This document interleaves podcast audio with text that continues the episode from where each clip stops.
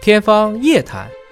说你听得懂的生命科学。欢迎您关注今天的《天方夜谭》，我是向飞，为您请到的是华大基因的 CEO 尹烨老师。尹老师好，哎，向飞同学好。本节目在喜马拉雅独家播出。我们今天啊又到了互动问答的环节，朋友们呢通过网络留言，我们会定期的搜集和整理。卸甲归田询问了一个哲学问题啊，说基因为什么要分化出性别呢？他那意思就是说，我们跟单细胞的真核生物就都不分性别就完了， 嗯，或者跟蘑菇一样分上万种性别完了。单细胞的确可以这样，但是多细胞之后呢，它在重组和交换过程中，为了应变外界环境的变化，必须产生大规模的这种突然重组。这种情况下，就一定要能让两个物种之间的基因可以进行同时洗牌再分配要多。样这个过程中性必须通过有性生殖来完成。这种多样性其实是有利于这个物种本身的一个延续的啊。他说的是这种多样性的突变，嗯，而不是渐变，是可以突然，比如说一个黑人和一个白人突然生出一个灰的，嗯，这是一种突变，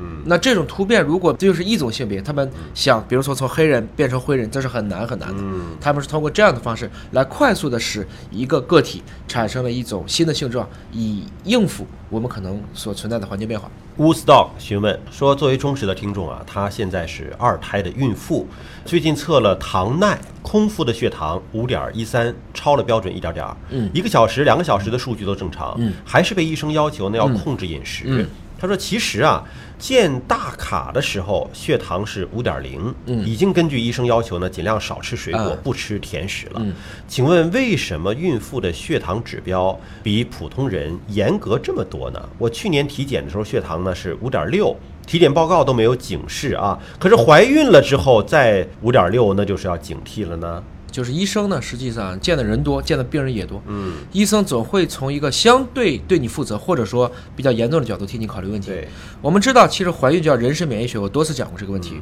一个女人并不想在体内带一个十个月的一个胎儿，那个胎儿对这个女性来讲是一个良性的肿瘤，十个月卸货了，它有一半的基因不是你的。如果是代孕的话，它所有的基因都不是你的，所以妈妈是有很大的一种意愿把它排掉的。而胎儿就要抗争，这个过程中也保证了后代是健康的。嗯，你明白，在怀孕的第一步实际是过关的过程。大家不要认为这个子宫天然是为了孩子做准备的。我们当时讲过，其实胚胎最不容易着床的地方就是子宫，放到肠系膜上，人家长得更好，因为它反而没有这些抵抗的机制。所以子宫的存在是为了让我生下来的后代是能够承担起所有的外界的以后的各种磨难的。也是第一轮的这个筛选。第一轮的筛选可能是受精啊第二轮的筛选着床，然后在发育过程中，这全过程叫人身免疫学，其实它是一种母体和孩子之间的一种互相斗争，甚至互相欺骗的过程。我说的欺骗是孩子要想办法把妈妈的营养都拿过去。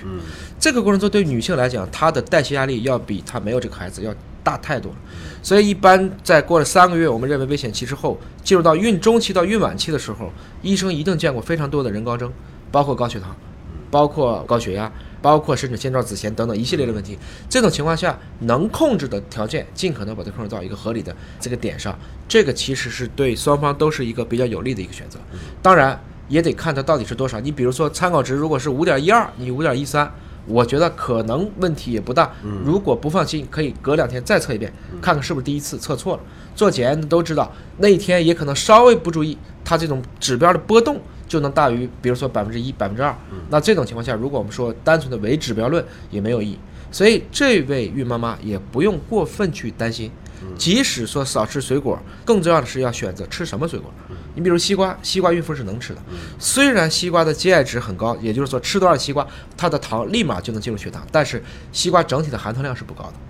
而且它排得快，对吧啊，他吃的很多，他也没多少糖，所以这时候怎么办呢？缓释，把西瓜切小块一点，慢慢吃。嗯，这样就既可以 enjoy 西瓜的美味儿，又可以把血糖做到缓释。这就是说，重点不在控制血糖，而在你如何摄入血糖。好，感谢老师的分享和解读。如果你有其他的问题，可以继续在我们的节目下方留言，我们会定期的搜集整理。那么下期节目时间我们再会。